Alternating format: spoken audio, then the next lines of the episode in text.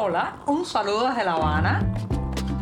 Les habla Joanny Sánchez, cubana, periodista, ciudadana, y les traigo este cafecito informativo recién colado y sin azúcar para despertar.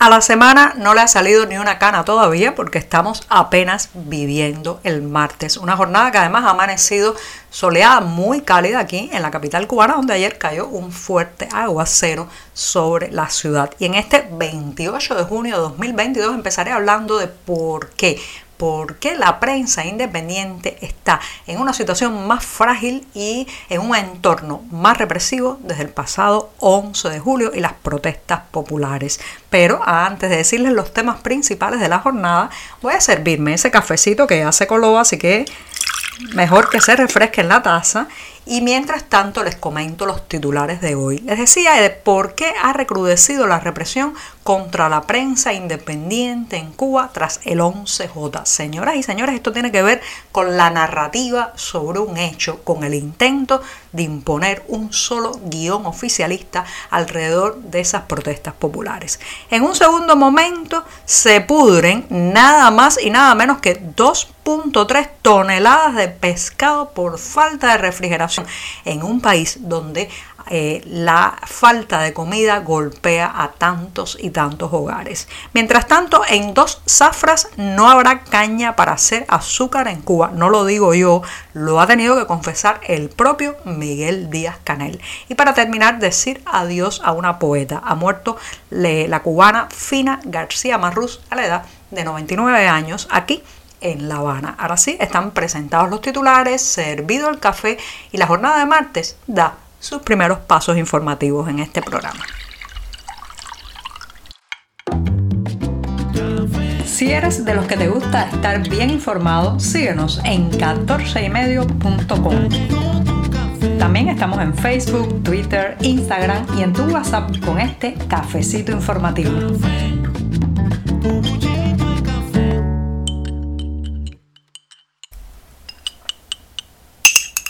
Cafecito de martes para seguir la semana informativa, para despertarme noticiosamente y sobre todo para compartirlo con ustedes del lado acá del micrófono. Así que me voy a dar el primer sorbito del día.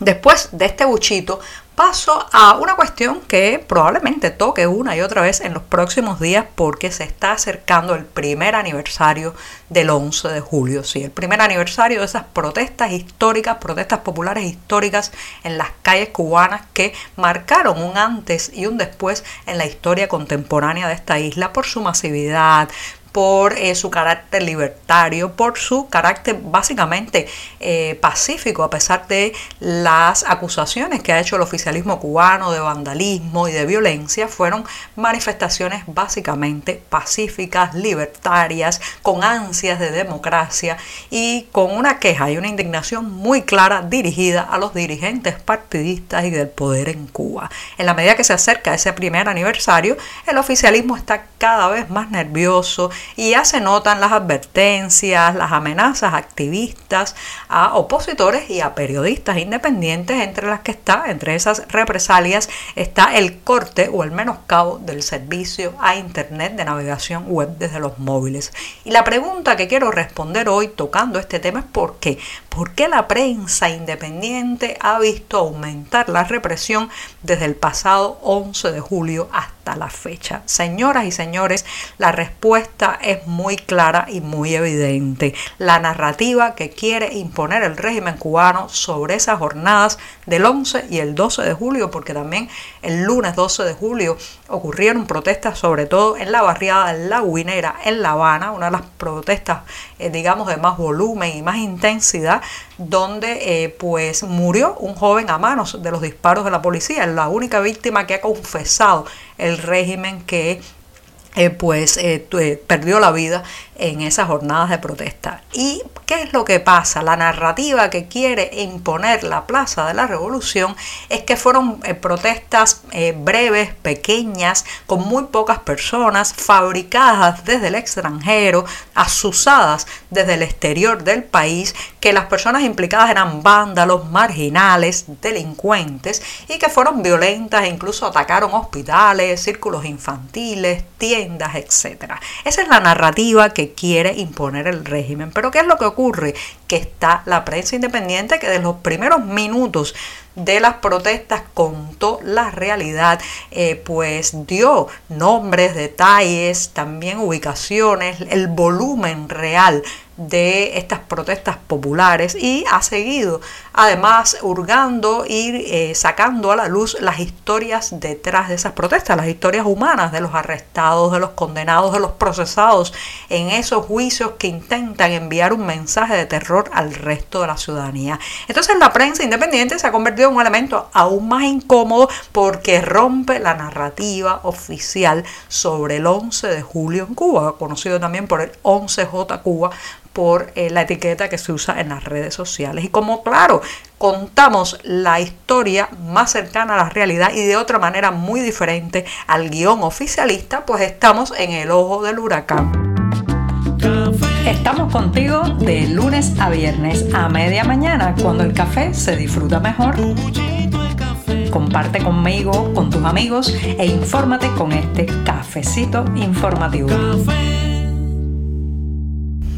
Uno podría pensar que en medio de la crisis, especialmente, señoras y señores, del desabastecimiento de alimentos que estamos sufriendo desde hace meses y años en Cuba, cada gramo de comida tendría que ser cuidada, protegida y salvaguardada al máximo. Eso sería lo lógico, que bueno, pues no se despilfarrara, se evitara cualquier tipo de merma de los alimentos y se protegiera cada plato de comida para lograr llegar a las mesas cubanas. Pero, pues sin embargo, no es así. La falta de electricidad y por tanto la falta de refrigeración ha echado a perder dos 3 toneladas de pescado en Bejucal, en la provincia de Mayabeque. Como lo escuchan, incluso ha sido una periodista oficial la que ha denunciado este hecho, donde, eh, reitero, 2.3 toneladas de pescado que se habían anunciado previamente que se iban a vender durante una feria especial en Bejucal, Mayabeque, para eh, que los pobladores de esas comunidades pudieran adquirir este pescado, específicamente tilapia, que es un pescado de agua dulce, que no es que goce de mucha reputación en Cuba, donde lamentablemente eh, comerse un pescado de mar se ha convertido en una utopía dolorosa para la mayoría de eh, los residentes en la isla. No es que goce de mucha reputación la tilapia, pero es lo único prácticamente que se puede conseguir en este tipo de producto. La tilapia, la tenca, que goza de menos reputación todavía, y la claria o pez gato.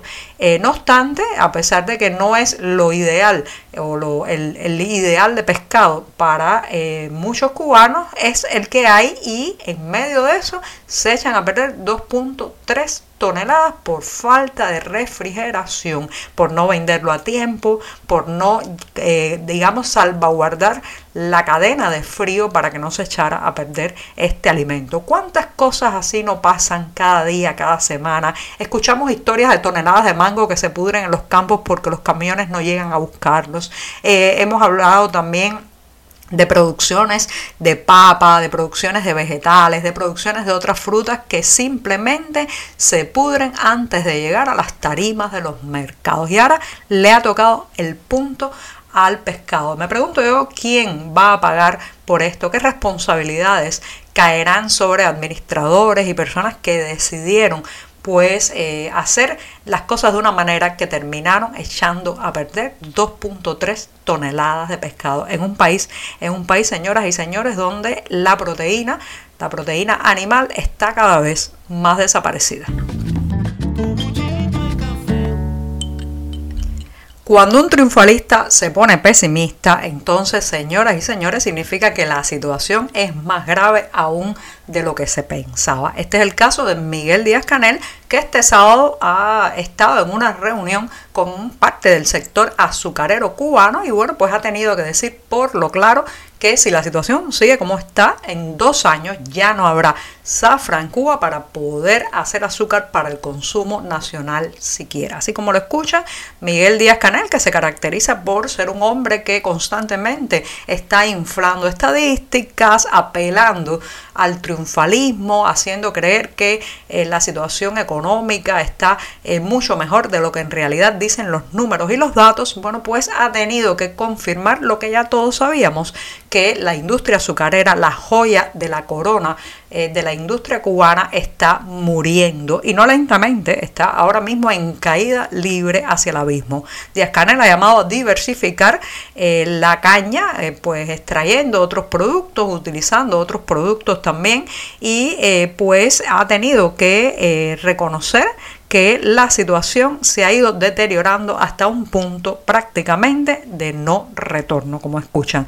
Según en la reunión, dijo que en dos zafras no habrá caña para hacer azúcar en Cuba. Ha recordado también que un dato estadístico estremecedor e inquietante, la industria Nacional Cubana de Caña lleva desde 2012 incumpliendo el plan, el plan previsto, así como lo escuchan, y en los últimos dos años da menos producción cada vez más. Así que desde 2012 hacia abajo y todo eso conlleva no solamente que no se puedan cumplir los compromisos nacionales e internacionales, sino las vidas que se apagan, las comunidades que mueren, como hemos hablado en este programa, todo el entramado que vive de la industria azucarera que se paraliza, se agota y languidece. Cuando un poeta muere, lo mejor, lo mejor es despedirlo con sus propios versos. Este lunes falleció en La Habana la poeta cubana Fina García Marrús, integrante del conocido Grupo Orígenes, que ya saben fue un pilar importantísimo de las letras, la literatura y la cultura cubana del siglo pasado. Fina García Marrús murió a la edad de 99 años y lamentablemente también pues es una figura que se le recuerda porque en 2003 firmó una carta, la carta conocida como Mensaje desde La Habana para amigos que están lejos que utilizó Fidel Castro para validar y eh, pues justificar el fusilamiento de tres jóvenes cubanos que habían secuestrado una lancha para huir del país en ese año 2003. Así que sí, luces y sombras sobre esta poeta a la que despido justamente recordando algunos de sus versos. Dice así, una cara, un rumor, un fiel instante ensordecen de pronto lo que miro y por primera vez entonces vivo el tiempo que ha quedado ya distante. Muchas gracias y hasta mañana miércoles. Hoy es todo. Te espero mañana a la misma hora. Síguenos en 14medio.com. También estamos en Facebook, Twitter, Instagram y en tu WhatsApp. No olvides, claro está, compartir nuestro cafecito informativo con tus amigos.